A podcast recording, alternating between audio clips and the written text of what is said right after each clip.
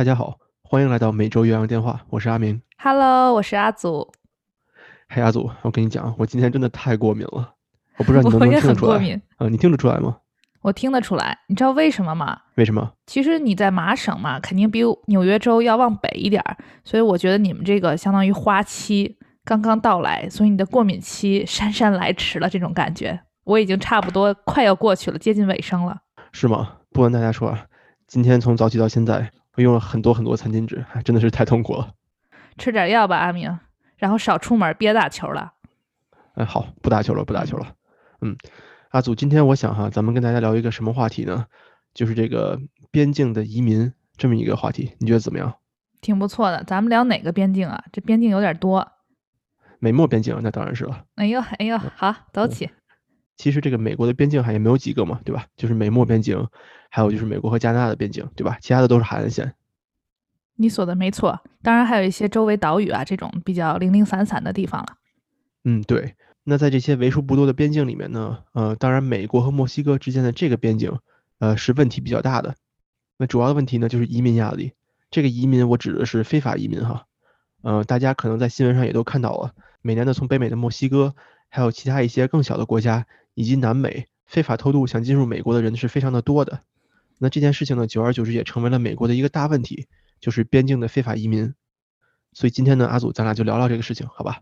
是是是。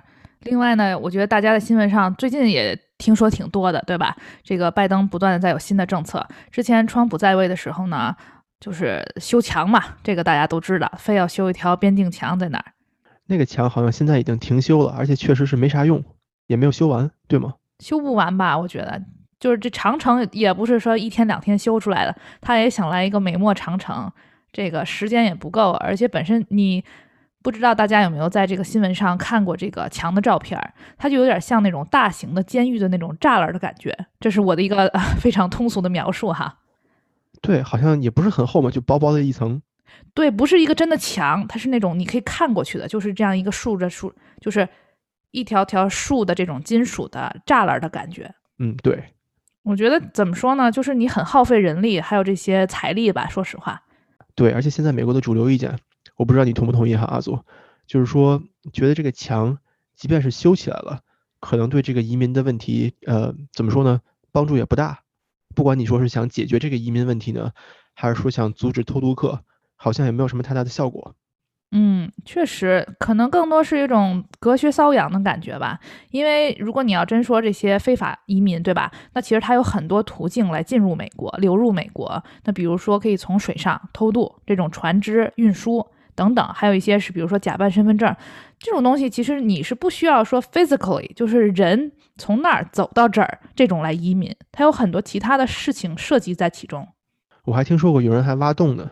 呃，就是那些贩毒的人，他们可能还会去地底挖洞来运送毒品啊，或者运送人。对对对。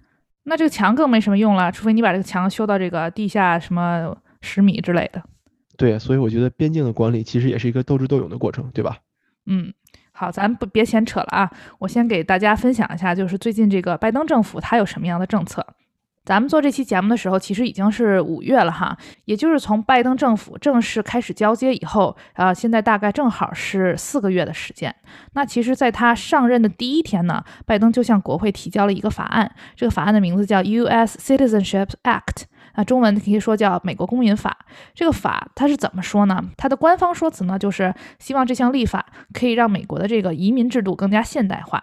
其实跟上次咱们聊这个加州这个 非法药品的政策有点像，他们特别喜欢用这个词 “modernize” 现代化哈。他们意思就是说，哎，希望这些大家各种人家庭嗯团结在一起，因为美国是这么一个大熔炉嘛，移民国家，所以其实周围很多人啊，移民啊和他们的家庭可能希望他们团聚。第二点呢，就是想发展经济。然后他认为呢，这是一种明智的投资，以此呢，他们希望可以更好来管理这个边境的状况，也不是说要排斥移民吧，他只是想让这件事情更加有序的啊、进行。另外呢，啊，我觉得拜登政府非常看重的一点就是说，为什么有这么多的啊中美洲、南美洲来的移民？刚才咱们也聊过了，是吧？有很多这种啊所谓的根本原因啊。稍后请阿明同学跟我们分享一下啊。他其实相当于还是一个敞开怀抱的这么个意思吧。就是说，如果有些人他们确实需要就是逃避他们这种呃受到的迫害啊，或者说需要逃避在他们国家这种水深火热的政治状况啊，他希望美国可以是他们这样的一个避难所。嗯，我读下来呢，我感觉他们啊最为关注的其实是两种人，一个叫 Dreamers，一个叫 Farm Workers 啊。其实这个是三月的时候已经通过的两项法案哈。第一个叫 The American Dream and Promise Act 啊，这些 Dreamers 就是指这些在美国的啊儿童移民。也就是说是指小朋友，但是因为种种原因吧，可能他们已经跟家庭分离了，或者他们家我看到过有很多这样的案例哈，就是这些南美洲、中美洲的家庭，他们把他们的小朋友送来美国，是合法的手段吧，但可能这个过程当中啊比较坎坷。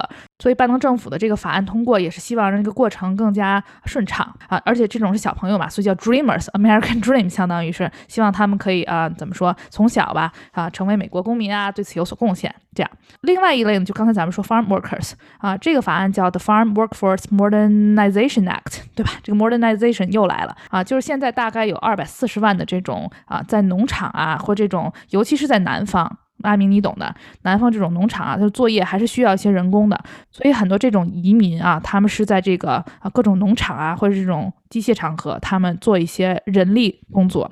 那其中呢，有一百万左右呢，都是非法的这种农场工人，所以他这项法案就希望为他们提供一个合法的身份。我还看到哈，有一些就是根据情况锁定啊，对于有一些人来说，如果说他现在是非法的，但是比如说他在在这个行业可以多贡献四至八年。哎，他就可以直接得到一张绿卡，还有这么一个事情。当然，这个要看哈，就是说啊，他这个人在美国这些身份啊，到底是什么样一个状况？那这两项法案为什么这么快就通过了呢？你想想，他一月上任，三月就通过了啊，因为呢，这个 Dreamers 还有 Farm Workers 这两大类移民或者说非法移民，它是传统的被认为是得到两党支持的。我个人觉得这也是相当于你新官上任，希望这种怎么说聚拢两党的支持的一种方式吧。哦，那这个还是挺有意思哈。我之前其实不知道，就是说这些非法移民哈，他们过来以后啊，主要是干嘛呢？现在听起来好像就是一部分是孩子，那么一部分呢是这种呃手工业者或者说技术工人，对吗？对对对，当然我感觉这是其中两类呃得到这种政策支持的，当然还有很多其他类型的非法移民，对吧？嗯，对。其实我听阿祖讲这些事情的时候呢，啊，我有一个问题，或者说我思考了一下，就是说这些移民哈，他们都是从哪个国家来的呢？挺有意思。那阿祖，我考考你哈，你知道这个北美洲一共有多少个国家吗？那北美洲就是加拿大、美国、墨西哥。嗯，对。那这三个呢是面积最大的国家，大家可能都知道。我有一次在波士顿打车的时候，那个出租车司机他是一个印度人，他跟我说。说，哎，我考你一下，你知道北美洲有多少个国家吗？啊，我说三个吧，就是就像你说的嘛，加拿大、美国和墨西哥，对吧？然后那个印度大叔呢跟我说，哎，不对不对，其实北美洲有二十多个国家。我一听我就懵了，我说哪有这么多国家呀？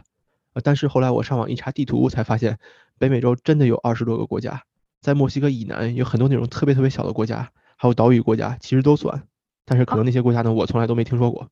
哦，我以为。就是在我的印象里，不好意思啊，让我们的听众见笑了。那个，我一直以为就这些小国家，我知道你说这一片儿就在波多黎各呀、哥斯达黎加呀等等这些国家，他们他们不算是中美吗？嗯，他们在我认为他们在地理上应该就算北美国家。你确定吗？我确定。那么刚才咱们说的这个北美有这么多个国家，实际上呢，这些前往美国的非法移民，很大一部分人都是来自这些国家的。嗯，其中呢，给大家举个例子吧，有三个国家是比较重要的哈，是这种每年美国非法移民中呃比较大的贡献者，呃，比如说像呃危地马拉呀、洪都拉斯啊，还有萨尔多瓦，那这三个国家呢都位于墨西哥以南，呃，那么从这些国家来的移民或者难民呢，每年都要经过墨西哥北上，想通过这个墨西哥与美国的边境。呃，我在网上看到了一组这个呃德克萨斯大学奥斯汀分校呃他做的数据，说从2014年到2020年。呃，每年从这三个国家大概有三十万的人，三十万的非法移民要前往美国，这是一个很大的数字，对吧？你只仅仅是这三个国家就有这么多人，那么你要再加上比如说墨西哥呀，呃，再加上呃其他的一些国家，比如说牙买加等等等等这种呃加勒比国家，那么这个数字总体来说呢非常庞大。哦，学习了，学习了。那阿祖，你说为什么这么多人都想离开自己的国家前往美国呢？哎，你觉得里面有什么原因呢？嗯，在我回答这个问题前，我先分享一下我生活中遇到的这种啊所谓的移民吧。就是呢，其实在我工作生活当中呢，呃，会发现周围有很多这种西班牙语使用者。那这种人大部分都是移民，有一部分甚至说他英文都不会说。就比如说我生活中碰到的这种清洁人员，对吧？就我想试图跟他沟通的时候，他就不断的跟我说 “see see see”，然后我只好说 “gracias”。对，这么一个状况。还有一些呢，就是我听同事说哈，他们讲西班牙语的人，其实他们互相之间可以听出来这个人是哪个国家来的。就比如说，哎，我听出来你是洪都拉斯来的，哎，我听出来你是这个哥斯达黎加来的。所以对于就像咱们中文一样嘛，就是比如说有人他有这种啊口音啊或者方言，你可能大概能判断出，哦，这个是西南来的人，这个是江浙一带的人，有这种感觉。所以生活中还挺有意思的。但是我个人来讲，我会发现这些人很多在做的工作是这种。蓝领型就是劳力为主的工作，所以我的猜想就是他们在这边做这些蓝领型工作，其实是不是可能他们挣的钱比在自己国家会多一些？可能在中产阶级看来，他只是说不是这种脑脑力运动，对吧？就跟智力无关，就是完全是劳力性质的。但是可能对于这些人来说，呃，对他们来说，或者对他们的家庭来说，是一笔挺不错的收入，然后他还可以寄回家中啊，帮助家里，这样，这是我的一个猜想。嗯，对对对，阿祖这点说的特别对。在这里面呢，主要的一个原因，就像你刚才说的啊，其实是这种经济效益嘛。那人家出来这种手工业者、体力劳动者，到了美国以后呢，挣的钱应该说是比他在家乡从事同样的工作挣钱挣得多的。啊，这个其实和咱们中国一样嘛，对吧？那么可能这些呃小地方、小村落的人，他要出来去大城市打工，为什么呢？可能是因为大城市的这种工资标准比较高啊，啊，然后呢，生活条件也比较好，对吧？那么挣了钱以后呢，寄回家里边，那家里的父老乡亲可能用这个钱在生活。嗯，我很喜欢你刚才这个类比。另外一点就是，就是为什么从小城市，比如到大城市，因为大城市或者在美国这样的地方，它的机会会多一点。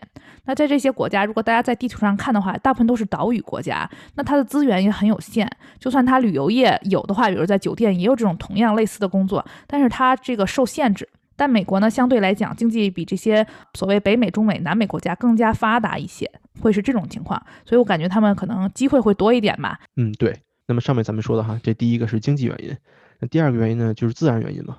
呃，在这些中美国家呢，有一些国家可能发生过一些这种啊自然灾害，那么本来这些国家可能就不是很发达，加上这个自然灾害以后呢，人民生活比较苦，所以想所以会想去前往一个更加发达的地方挣钱生活。呃，给大家举个例子哈，就比如说海地，海地那个地方呢可是经常发生自然灾害的，一会儿一个飓风，一会儿一个地震。那么其实，在麻省呢，就有一些海地人是我之前见过的。他们呢，就是有一些可能是合法的呀，那有一些可能就是非法过来的，嗯，大概是这样的。那么除了自然原因和经济原因以外呢，呃，还有剩下的一个最大的原因就是政府和安全原因了。嗯，没错。这个我想，对吧？那这个我想大家可能也能猜到，嗯，比如说哈，像墨西哥啊或者南美这些国家，呃，他们比较著名的是什么呢？可能就是贩毒。那这个著名当然是一个不好的名声哈。那不光是有这种毒品的泛滥呀，还有比如说政府的无能不作为等等。那么这些都可能导致说，在那边生活的人民，他可能觉得说，哎，我这个地方不幸福，那我即便说违法要穿越边境，那我也想去一个更好的地方过一些更好的生活。呃，所以说呢，以上说的这三点吧，大概是这个南美啊，或者说中美，还有墨西哥以南这些国家，呃，这些人移民的主要原因。